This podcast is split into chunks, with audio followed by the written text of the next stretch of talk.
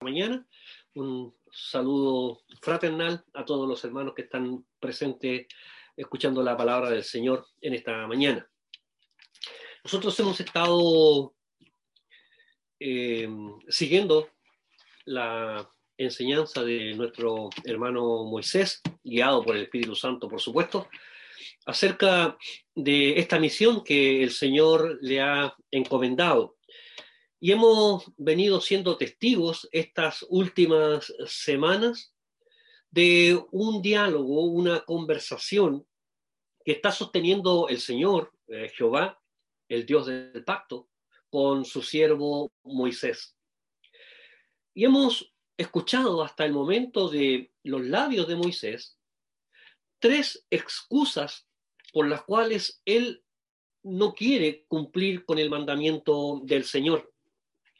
Y de la misma manera en que hemos escuchado estas tres excusas, hemos escuchado también de parte del Señor el mandato que Él ha dado a su siervo, con el cual debe presentarse delante de Faraón. Y ese mensaje es, ve donde el Faraón y dile que deje ir a mi pueblo para que me adore. ¿Y cómo ha respondido Moisés a este mandato del Señor? Capítulo 3, verso 11, Moisés le ha respondido al Señor, ¿y quién soy yo para ir? En el verso 13 del mismo capítulo, Moisés ha respondido, bueno, ¿y quién eres tú? Y en el verso 1 del capítulo 4, Moisés ha dicho, a pesar de todo, no me oirán. Dijimos también que es una misión difícil que es la misión encomendada a Moisés desde la perspectiva humana, desde nuestra mirada finita, desde las potencialidades que tenga el ser humano, es una misión eh, muy difícil. Después de todo, humanamente hablando, ¿quién podría pararse delante de Faraón con todo lo que significa Faraón y darle este mensaje eh, que Dios tiene para él? Pero hay algo que debemos considerar. Y es que Moisés ha fundamentado esta misión que Dios le ha dado en lo que él piensa que él tiene como mérito para ir. Hasta este momento Moisés está pensando en sus dotes, él está pensando en, en, sus, en su preparación y se ha encontrado frente al Señor que sus dotes, su preparación son insuficientes. El problema es que, como dijimos también la semana anterior, Moisés está mirando a sí mismo. Y tal vez debiéramos preguntarnos también nosotros, cuando el Señor nos ha ordenado alguna misión, a todos nos ha ordenado una misión. ¿No es acaso que respondemos de la misma manera que Moisés? A veces también no nos sentimos preparados, a veces también sentimos que no somos los más eh, idóneos. Y es porque estamos mirando, estamos viendo nuestra vida y no estamos colocando nuestros ojos en, la, en el lugar correcto. Encontramos en este relato que Dios no solamente envía a su siervo Moisés delante de Faraón, sino que además también no lo envía con las manos vacías, sino que le provee de las herramientas necesarias para que él pueda ir y presentarse delante de Faraón. Él le promete a Moisés que él lo va a acompañar, porque llegó el tiempo de las promesas hechas a Abraham, Isaac y Jacob que se van a cumplir en la historia. ¿Quién eres tú, Señor? Pregunta Moisés a Dios. Y Dios, sin grandes definiciones teológicas, filosóficas y abstractas, el Padre se revela a sí mismo con su nombre más sagrado, con el nombre que le identifica cómo es y cómo es su relación con el ser humano. Dios de una manera que nuestro entendimiento limitado pueda comprender su grandeza y que pueda podamos entender lo que Dios es, se presenta como Yahvé, como Jehová, el Dios pactual. Qué maravillosa presentación hace Dios a Moisés, diciendo que eres el Dios del pacto. Porque lo que está diciéndole a Moisés es que las promesas que hice a los padres del Antiguo Testamento hoy se van a cumplir. ¿Y cuál es la respuesta de Moisés? ¿Y si no me creen? El hermano Moisés, en uh, la primera excusa frente al Señor, cuando Dios le manda en su misión, se mira a sí mismo. Pregunta, ¿quién soy yo? Luego Dios le dice, no te mires a ti, mira, levanta tus ojos, mira hacia arriba. Y pregunta, ¿y quién eres tú? Pero nuevamente Moisés baja la vista y se excusa delante del Señor diciendo, no me van a escuchar. Qué terco que es Moisés. Dios a él le está encomendando una misión. Y Dios le responde frente a, frente a esta tercera objeción, y si no me creen, pues bien, Dios ahora le va a proveer de eh, maravillas, de prodigios visibles y audibles para que tanto el pueblo como Faraón puedan creer en aquel que está delante de ellos. Por ejemplo, vimos la semana anterior que la vara de Moisés se va a convertir uh, en una serpiente. Que Dios puede cambiar lo impuro por puro a través de la lepra. Y que Dios puede convertir el agua del río Nilo en sangre. Quiero invitar a los hermanos, después de esta introducción y repaso de lo que vimos la semana anterior, a la lectura del de pasaje para hoy, que se encuentra en el libro del Éxodo, capítulo 4, y vamos a leer desde el verso 10 hasta el verso 17. Éxodo capítulo 4, verso 10 al 17. Dice así la palabra del Señor. Entonces dijo Moisés a Jehová, ay Señor, nunca has sido hombre de fácil palabra, ni antes ni desde que tú hablas a tu siervo, porque yo soy tardo en el habla y torpe de lengua. Y Jehová le respondió, ¿quién dio la boca al hombre? ¿O quién hizo al mundo? Perdón, al mudo y al sordo, al que ve y al ciego. ¿No soy yo Jehová? Ahora pues ve y yo estaré con tu boca y te enseñaré lo que haya de hablar. Y él dijo, ay Señor, envíate ruego por medio del que debes enviar. Entonces Jehová se enojó contra Moisés y dijo, ¿no conozco yo a tu hermano Aarón, levita, y que él habla bien? Y aquí que él saldrá a recibirte, y al verte se alegrará en su corazón. Tú hablarás a él y pondrás en su boca las palabras, y yo estaré con tu boca y con la suya, y os enseñaré lo que hayáis de hacer. Y él hablará por ti al pueblo. Él te será a ti en lugar de boca, y tú serás para él en lugar de Dios. Y tomarás en tu mano esta vara, con la cual harás señales. Dios bendiga la lectura de su palabra. Este, estos siete versos que acabamos de, de leer los eh, he eh, acomodado de una manera que nosotros podamos tener en nuestra mente el desarrollo de, de esto que está sucediendo. El verso 10 va a presentar la cuarta objeción, la cuarta excusa que Moisés va a presentar delante del Señor para no cumplir con su misión. Los versos 11 y 12 está la respuesta de Dios a esta eh, cuarta objeción o excusa de Moisés. El verso 13 nos va a presentar la última, la quinta excusa de Moisés frente al Señor. Y finalmente, de los versos 14 al 16, eh, la respuesta del Señor, esta vez el enojo, hasta que el verso 17 nos va a hablar del símbolo de la autoridad con la cual Dios envía a Moisés. En esta parte del relato bíblico nos vamos a introducir en la parte final de todo este diálogo que ha comenzado allá en el capítulo 3 y veremos cómo Dios ha ido desarmando una a una cada una de las objeciones que se han presentado uh, de parte de Moisés. Y no solamente como Dios desarma los argumentos de Moisés, sino que cómo Dios va a equipar a Moisés con las herramientas necesarias para que él pueda ir a Egipto a entregar este mensaje. Quiero que consideremos con la ayuda del Señor esta mañana en el desarrollo de este tema tres puntos que yo quisiera tocar en la reflexión de esta mañana. En primer lugar, el mensajero. En segundo lugar, el mensaje. Y en tercero, la autoridad de quien envía. Veamos entonces el punto uno, el mensajero. Dice el verso 10.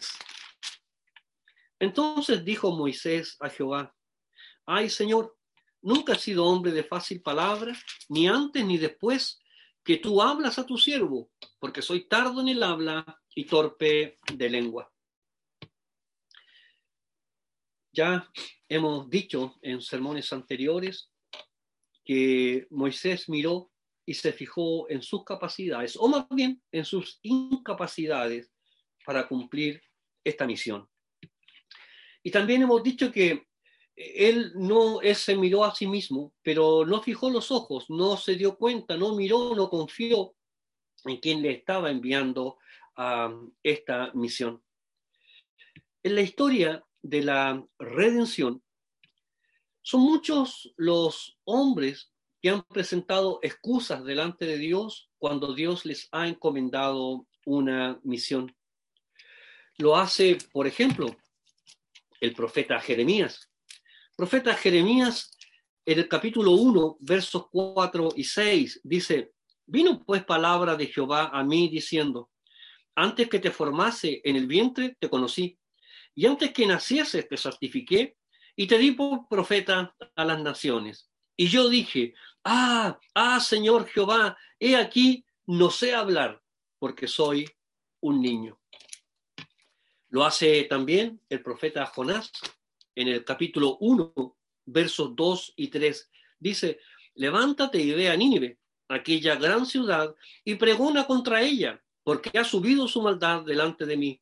Y Jonás se levantó para huir de la presencia de Jehová a Tarsis y descendió a Jope y halló una, nave que partía para Tarsis y pagando su pasaje entró en ella para irse con ellos a Tarsis lejos de la presencia del Señor. Moisés no es el único.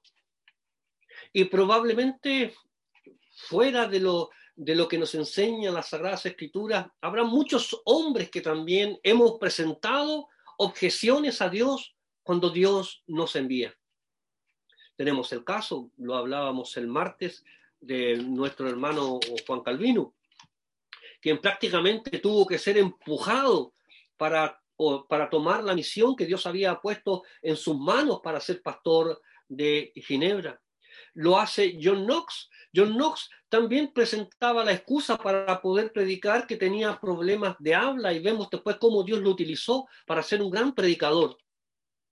Quizás todos nosotros cuando Dios nos envía, cuando Dios coloca en nosotros una misión, presentemos nuestras excusas. Muchas veces las excusas no tendrán que ver con lo que somos. A veces las excusas serán por lo que no tenemos. Señor, mm, me gustaría servirte, pero no tengo tiempo. Señor, me gustaría dedicarme a las cosas tuyas, pero aún no estoy preparado. Y probablemente otros tendremos otro tipo de excusas. El Evangelio de Mateo nos recuerda en el capítulo 25 que el Señor ha entregado a cada uno de sus hijos talentos, dones, con la misión que esos talentos y esos dones deben ser puestos al servicio de la iglesia. No vaya a ser que al final el Señor nos pregunte por nuestro talento que Él nos ha entregado y le tengamos que decir, Señor, tuve miedo y lo escondí. Ya sabemos el final de esa historia. Muchas veces nosotros los hombres respondemos igual que Moisés. Señor, no puedo. Y otros más, Señor, no quiero. El mensajero, hermanos, es un vehículo. el mensajero no es el mensaje. Es como si pensáramos que el cartero que nos trae nuestras encomiendas fuera más importante o más valioso que lo que nosotros, que lo que se nos envía a nosotros a través de la encomienda. Si alguien está pensando en desarrollar algún talento, en capacitarse en algo antes de cumplir la misión, pues déjeme decirle que está pensando en sí mismo, está pensando en algo que no tiene y no está confiando en aquel que está enviándole a usted a una misión. Eso es lo que le sucedió a Moisés. Pensó que él era el importante. Se excusó delante del Señor que él no podía cumplir porque él no tenía las competencias en circunstancias que lo importante es el mensaje, es lo que Dios le ha encomendado. Cabe la pregunta en esta parte de la reflexión. ¿A quiénes escoge Dios para su misión? Primera de Corintios, capítulo 1, versos 26 y 27, dice, pero mirad hermano, vuestra vocación que no sois muchos sabios según la carne, ni muchos poderosos, ni muchos nobles, sino que lo necio del mundo escogió Dios para avergonzar a los sabios, y lo débil del mundo escogió Dios para avergonzar al fuerte. ¿Cómo Dios podría llamar a alguien que tuviera algún mérito?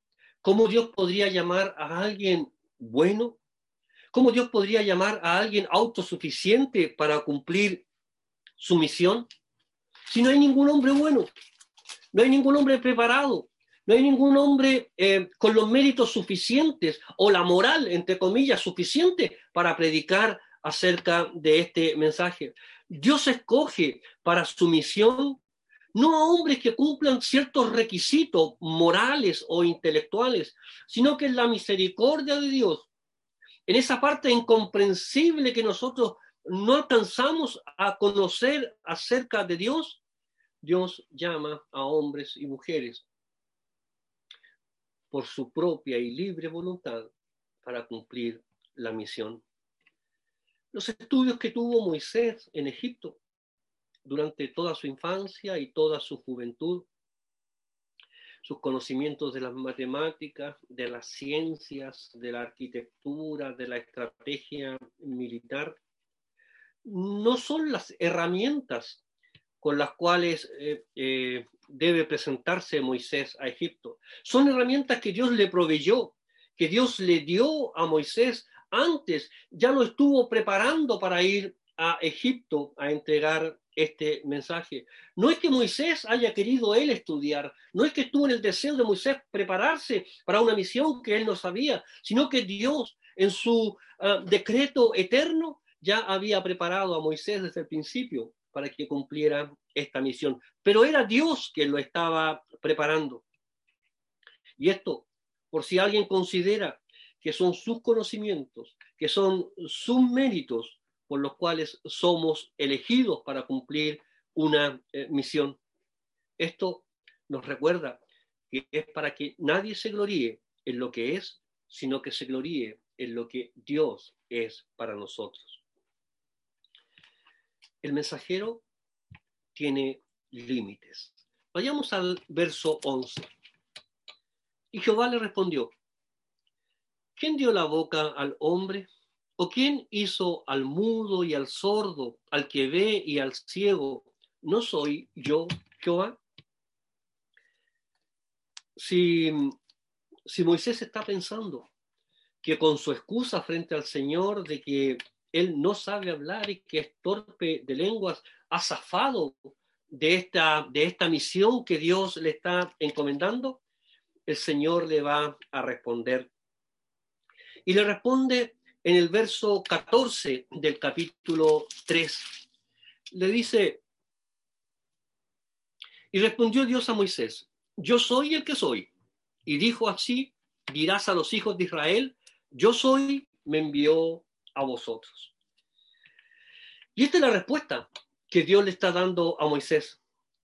no solo se presenta como el Dios del pacto, no solamente se presenta como aquel que pactó con los hermanos del Antiguo Testamento, sino que se presenta como un Dios todopoderoso, como el Dios, por ejemplo, que hizo fértil a Sara, como el Dios que destruyó en su justicia a Sodoma y a Gomorra, el mismo que proveyó del cordero necesario para el sacrificio de Abraham, el mismo que se aparece a Jacob el mismo que lucha con él y reclama su bendición.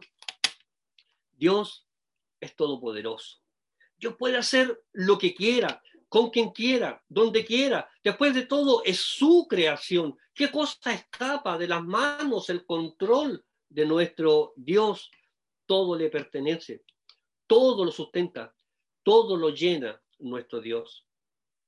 Es Dios quien creó el universo si Dios creó el universo y todas las cosas que conocemos y aún aquellas que no conocemos, entonces no podrá acaso con el problema que presenta, la excusa que presenta Moisés, sin duda alguna que nuestro Dios puede con ese inconveniente.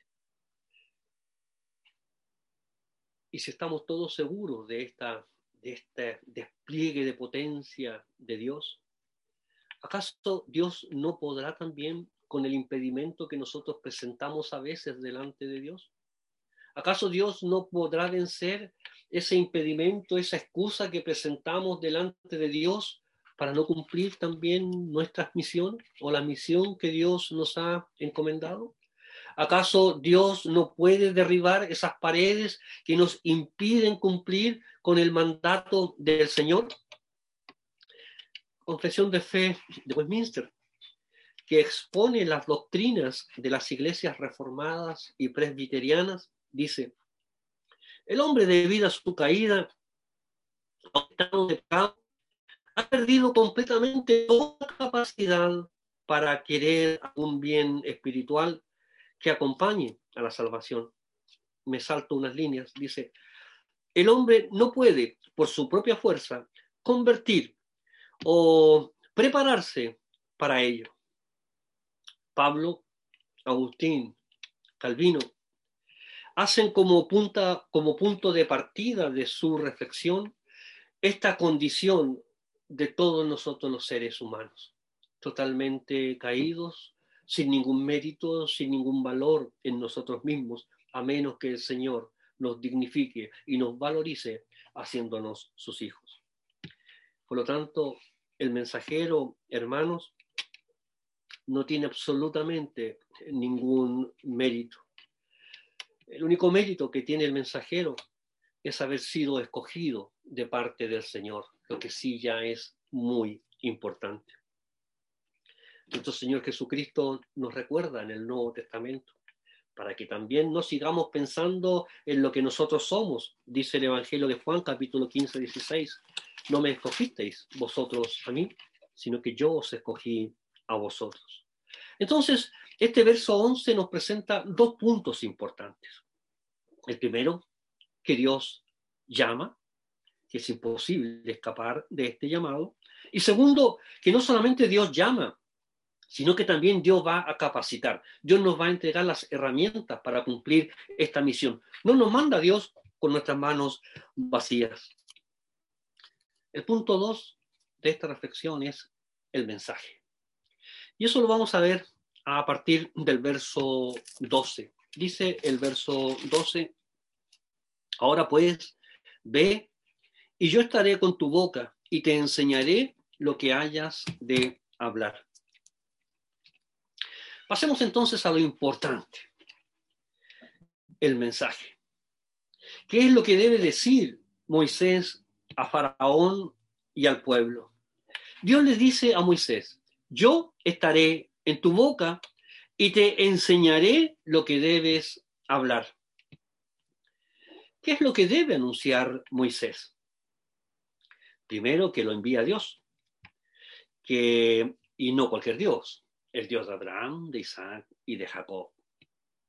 ¿Y cómo debe decirlo? ¿Con qué palabras debe anunciar esto? Pues bien, aquí está la maravilla, el milagro, el prodigio, la provisión de Dios.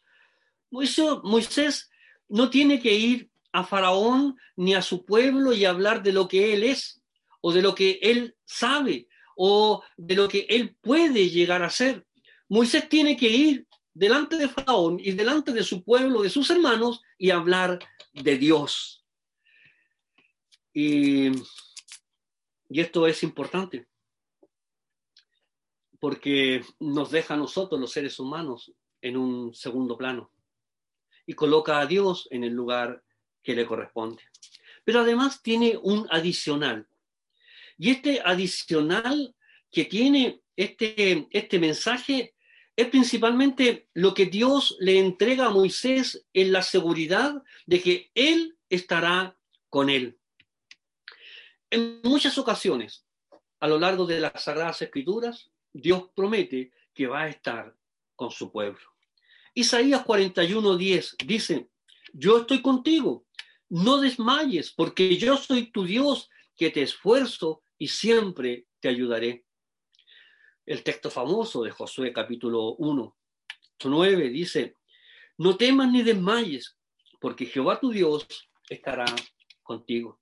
El mismo Señor Jesucristo ha prometido a su iglesia que Él estará con nosotros siempre hasta el final de los tiempos. Lo que debe entender Moisés, hermanos, es que Dios no solamente va a poner palabras en su boca, sino que también Él va a estar a su lado.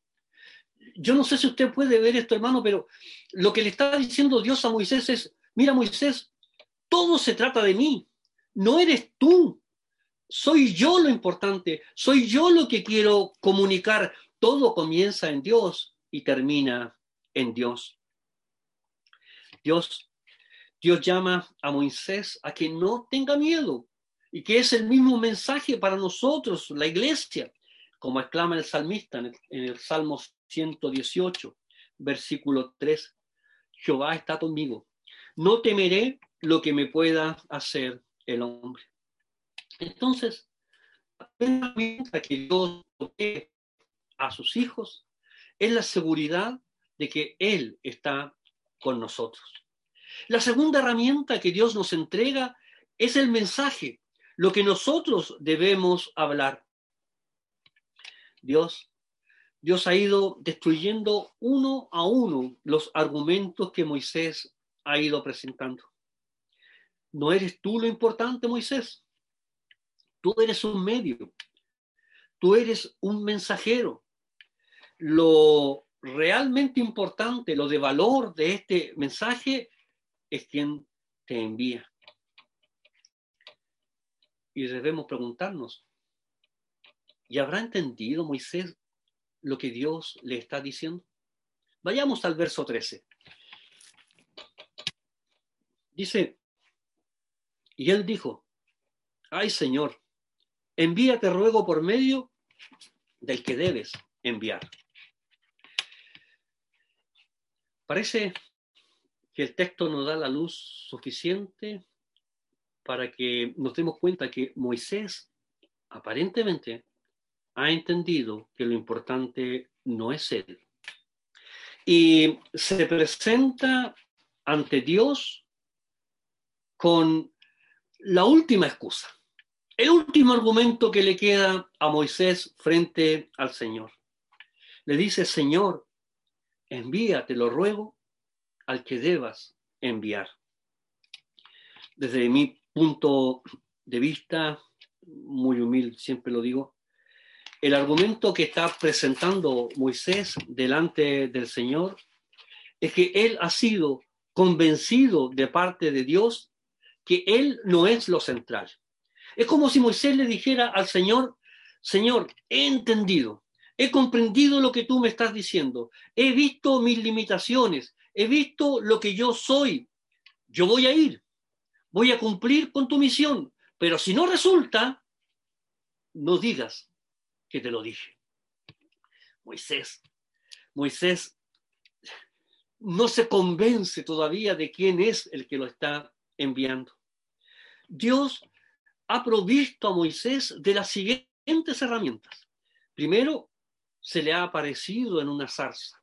Segundo, él ha visto señales audibles y visibles de la gloria de Dios. Tercero, le ha dicho y lo ha provisto que él tendrá la posibilidad de hacer milagros para los egipcios y señales para su pueblo. Que él, Dios, es superior a Faraón, que es superior a la cultura egipcia, que él puede destruir la economía de Egipto así, convirtiéndola en sangre. Pero aún, aún no está convencido del todo. Él ya se convenció que él no es lo importante. Ahora su duda está con respecto a quién le está enviando.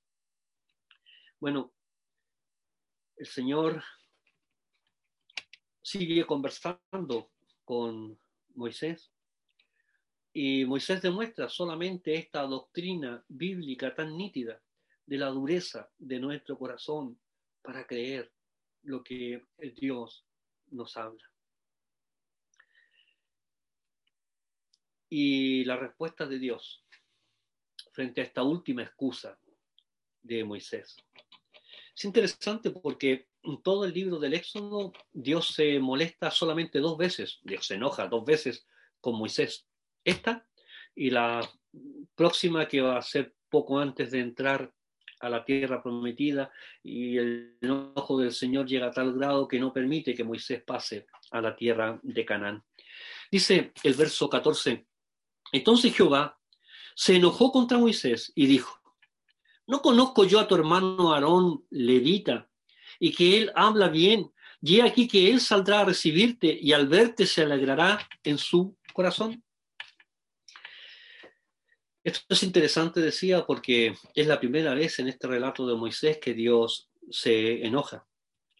Y es difícil hablar de este sentido literal del enojo del Señor, de la ira que Dios presenta, porque la ira, el enojo, es una emoción humana y que la proyectamos hacia Dios eh, y quiere a través de este enojo del Señor comunicarnos algo a nosotros, comunicarnos, enseñarnos una verdad. Dios se enoja con su siervo, pero aún con todo, aún enojándose con Moisés, Él lo va a utilizar igual. Y mire, mire la providencia de Dios. Mire cómo Dios controla todas las cosas. Mire cómo Dios tiene el control de todo y diseña la historia de tal manera que en su mente todo ya lo ha visto. Dios ya ha hablado con Aarón. Frente a la excusa que va a presentar Moisés, Dios ya ha hablado con Aarón y Aarón ya viene de camino a encontrarse con Moisés. ¿Cómo supo Aarón que tenía que venir a encontrar a Moisés? Si no es que Dios ya había hablado con él, si no es que Dios ya había dispuesto providencialmente que todo esto ocurriera. Dios está construyendo esta historia. Dios está dirigiendo esta historia de salvación. No hay casualidad, no hay azar, no hay nada que escape al designio de Dios. Dios construye la historia para su propia gloria. Aarón va camino a encontrarse con su hermano. Y eso es grande. Me gusta cómo termina este, este verso, porque dice que eh, se van a alegrar, se van a encontrar y, eso va a producir alegría. Todo, todo lo que Dios ha ido haciendo y mostrándole y enseñándole a Moisés y a nosotros que estamos leyendo la historia de Moisés, es que todo es para la gloria de Dios, que todo es dirigido por Dios, que todo está construido para Dios. Mire, hasta aquí hemos visto cómo Dios ha ido equipando a Moisés para que él cumpla su misión. Le ha dicho que él, Moisés, será su mensajero. En segundo lugar, le ha dicho que él estará con él, que él lo va a acompañar. Tercero, que él pondrá palabras en su boca Cuarto, que él hará milagros y prodigios en medio de Egipto. Y en quinto lugar, que su hermano va a hablar por él. Entonces,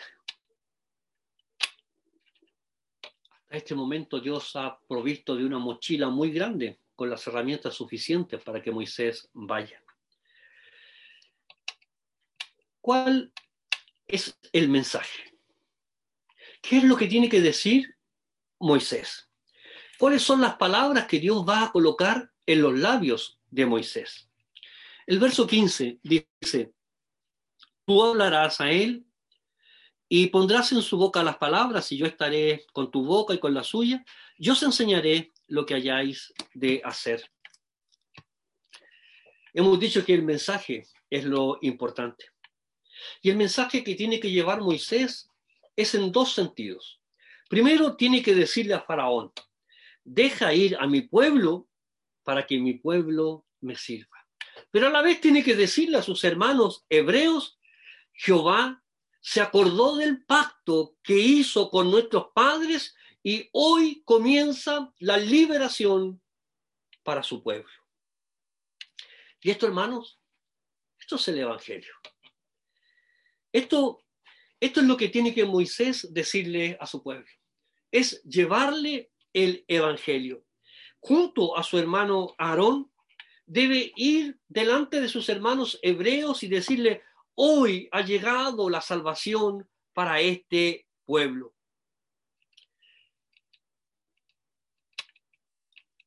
Dios se ha acordado misericordiosamente de lo que pactó con los padres allá en el libro del Génesis. El escritor de primera de Pedro, en, su, en el capítulo 2, verso 9, dice, Vosotros sois linaje escogido, real sacerdocio, nación santa, pueblo adquirido para posesión de Dios. Y este es el mensaje del Evangelio. Esto es por lo que la iglesia del Antiguo Testamento allá en Egipto esperó durante 400 años. Durante este tiempo en que estuvo cautivo de Egipto, de su cultura, de su economía, de la opresión de Egipto, Moisés debe ir a decirle, hoy ustedes serán liberados porque nuestro Dios se ha acordado del pacto y les quiere llenar ahora a ustedes de todas las promesas que hizo a nuestros padres. Dios está enviando a Moisés y a Aarón a anunciar la liberación. Él está llamando a su pueblo para colmarlo de bendiciones, para hacer de ellos una nación santa, una nación incontable, una nación única entre todos los linajes de la tierra, para que ellos sean su pueblo y Él sea su Dios. Moisés no tiene que hablar de Él, Moisés no tiene que confiar en lo que él es, él tiene que hablar de quién es Dios y qué es Dios. Y esto también es una enseñanza muchas veces para nosotros, eh, para nuestra vida de iglesia, que a veces confundimos el mensaje. A veces somos tentados a hablar más de nosotros, de lo que somos, de lo que ha pasado en nuestra vida, más de lo que Dios es. Es muy frecuente en muchos, en, muchos lugares que mm, se confunda el Evangelio con nuestra vida moral, con nuestra vida ética, con lo que dejamos de hacer en el pasado, y eso lo enseñamos como si fuera evangelio. Yo antes hacía esto, pero ahora no lo hago. Pero en el fondo, lo que el evangelio nos impele a nosotros a predicar es lo que Dios es y cómo es Dios. Nosotros no somos lo importante. Pasemos al punto 3. Dice la autoridad de quien envía a Moisés. Y eso vamos a leer los dos últimos versículos, que son los versos 16 y 17. Dice, y él hablará por ti al pueblo. Él te será a ti el lugar de boca, y tú serás para él un lugar de Dios. Y tomarás en tu mano esta vara con la cual harás señales. Recordemos las herramientas que Dios ha entregado a Moisés. Dios estará con él, pondrá palabras en su boca, hará milagros, que su hermano eh, hablará por él, pero ahora en estos últimos dos versos le va a entregar un símbolo visible, tangible, con el cual Moisés va a demostrar que es enviado de parte de Dios.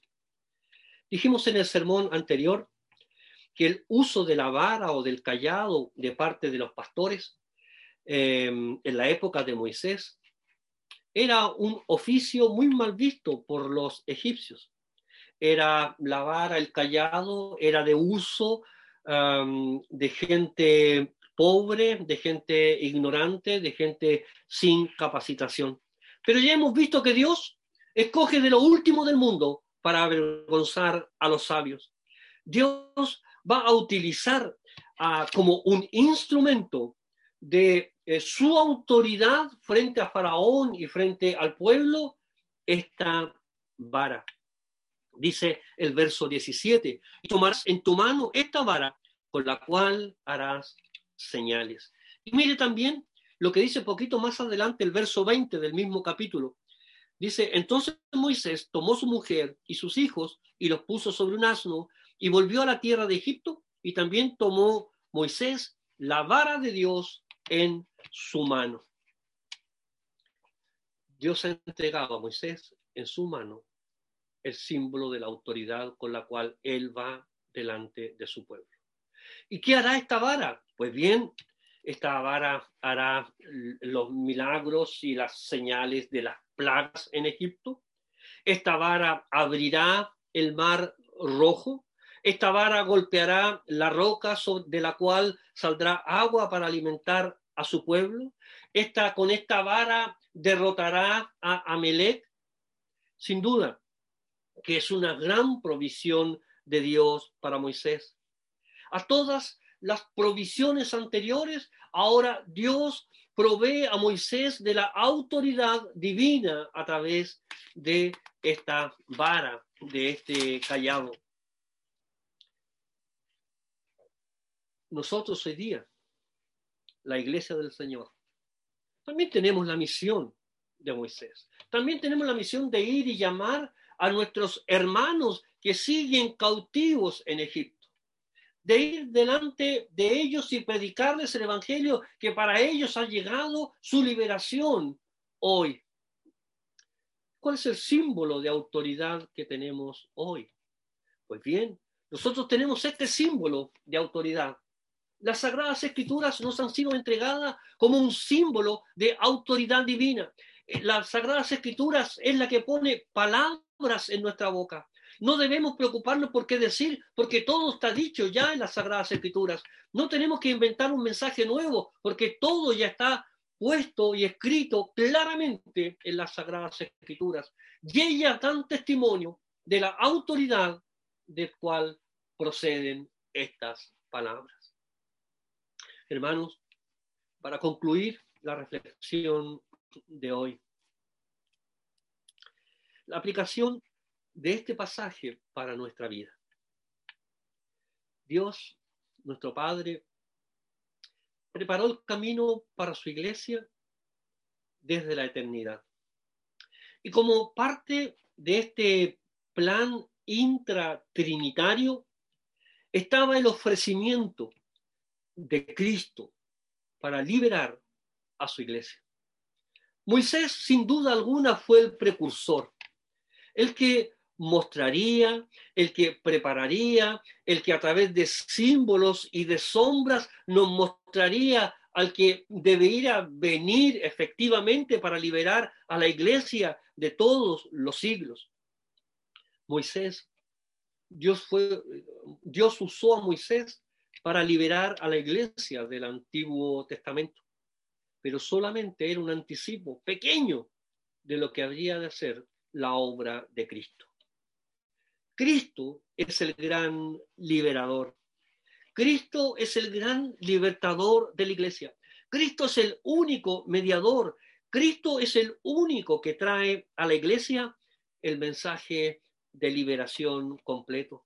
Y ese es este mensaje que nos trae nuestro Señor Jesucristo, el que la iglesia ha esperado no 400 años, sino que hemos esperado desde la creación del mundo, desde el momento en que Dios le dijo a Eva que a partir de ese momento y que de ella vendría la salvación para su iglesia. Cristo, Cristo vino también a su pueblo. Cristo vino también a sacarnos de la opresión de Egipto. Con la sola autoridad, así como nosotros necesitamos la autoridad de la Biblia, Moisés tenía como símbolo de autoridad la vara y el callado, Cristo tenía la palabra de Dios, su palabra era su propia autoridad. A través de la vara de Aarón se hicieron milagros. A través de las palabras de Cristo se hicieron milagros, sanidades, resurrecciones, em, salvación de personas. Por lo tanto, por lo tanto, hermanos, Cristo es nuestro gran libertador. Hemos sido llamados. Cualquier excusa que coloquemos delante del Señor, el Señor nos va a derribar nuestra excusa. No somos nosotros, no es lo que somos, no es lo que tenemos, no es como estamos capacitados, sino que es lo que nosotros tenemos que decir acerca de Dios leía Primera de Pedro, capítulo 2, verso 9, la primera parte. La segunda dice, a fin de que anunciéis las virtudes de aquel que os llamó de las tinieblas a su luz admirable. Que el Señor les bendiga. Oremos. Dios y Padre, gracias te damos porque podemos siempre leer tu palabra. Como, como tu Espíritu Santo nos ha convencido de que ella es la verdad y que tú hablas a tu iglesia a través de ella. Esta mañana oramos para que esa seguridad que el Espíritu Santo ha puesto en cada uno de nosotros acerca de la autoridad de tu palabra, también convenza las excusas que presentamos delante de ti las derribe. Que el poder del Santo Espíritu de Dios también coloque en cada uno de nosotros esa frase, ese pensamiento, esa palabra, ese texto bíblico que tú consideras que es necesario para la aplicación de nuestras vidas. Señor, enséñanos cada día a hablar de ti. Enséñanos cada día a anunciar tu mensaje. Ayúdanos también cada día, Señor. Convéncenos, Señor, de que tú estás con nosotros, de que tú nos acompañas y que no debemos temer, porque tu compañía es cierta, porque tú lo has prometido para tu iglesia. Señor, también quiero pedir disculpas delante de ti por mi falta de conocimiento, por mis limitaciones, Señor. Pero yo ruego, como hemos explicado, que no es el mensajero, sino que es el mensaje, que tu Santo Espíritu con la sola lectura de tu palabra haya convencido, haya tocado, haya removido algún pensamiento, un corazón y haya dispuesto una vida para tu servicio, para el servicio de la iglesia. Señor, te damos las gracias porque tenemos este privilegio maravilloso de ir a tu palabra. Padre bueno, quiero orar por cada uno de los hermanos que están presentes esta mañana, por la familia que ellos representan. Oro, Señor, para que tú les cuides durante esta semana, para que tú les bendigas, para que tú estés con ellos, pero por sobre todo, para que también ellos sean motivados a hablar de Cristo, a mostrar Cristo en sus vidas, en sus palabras, en sus gestos, en sus acciones. Señor, oro también por aquellos hermanos que están pasando por necesidades, por aflicciones. Tú las conoces, Padre bueno. Sabemos que tú eres un Dios todopoderoso. ¿Acaso no eres tú el que quita el habla y el que da el habla? ¿Acaso no eres tú el que da vista y el que la quita?